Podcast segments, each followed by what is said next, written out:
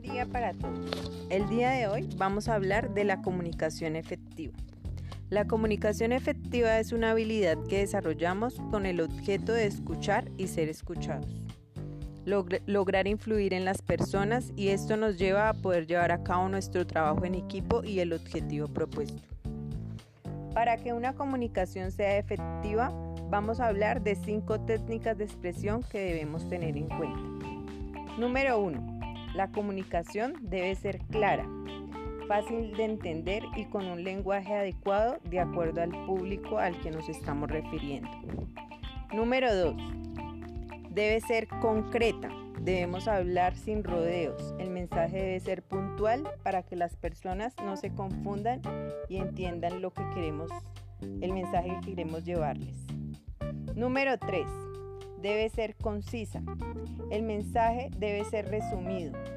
No debemos extendernos si no hay necesidad. Debemos tratar de simplificar la información para que llegue más ágilmente. Número 4.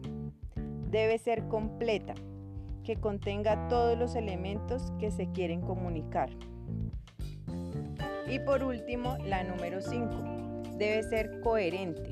Las ideas que integran la comunicación deben estar correctamente entrelazadas deben coincidir con el mensaje y con la realidad de lo que estamos haciendo, del proyecto que se está realizando.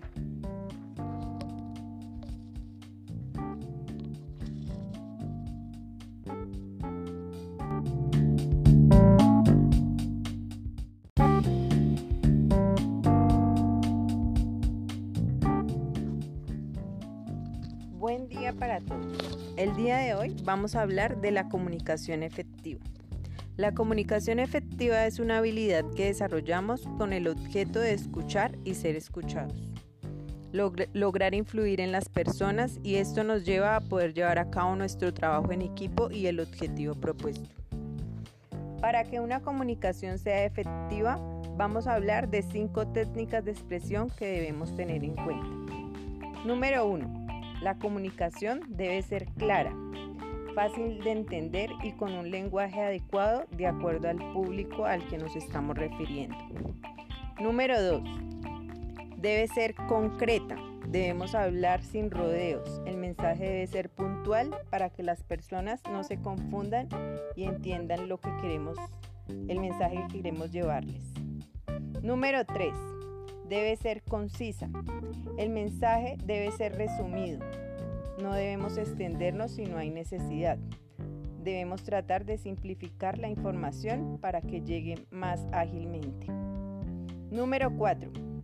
Debe ser completa, que contenga todos los elementos que se quieren comunicar. Y por último, la número 5 debe ser coherente. Las ideas que integran la comunicación deben estar correctamente entrelazadas, deben coincidir con el mensaje y con la realidad de lo que estamos haciendo, del proyecto que se está realizando.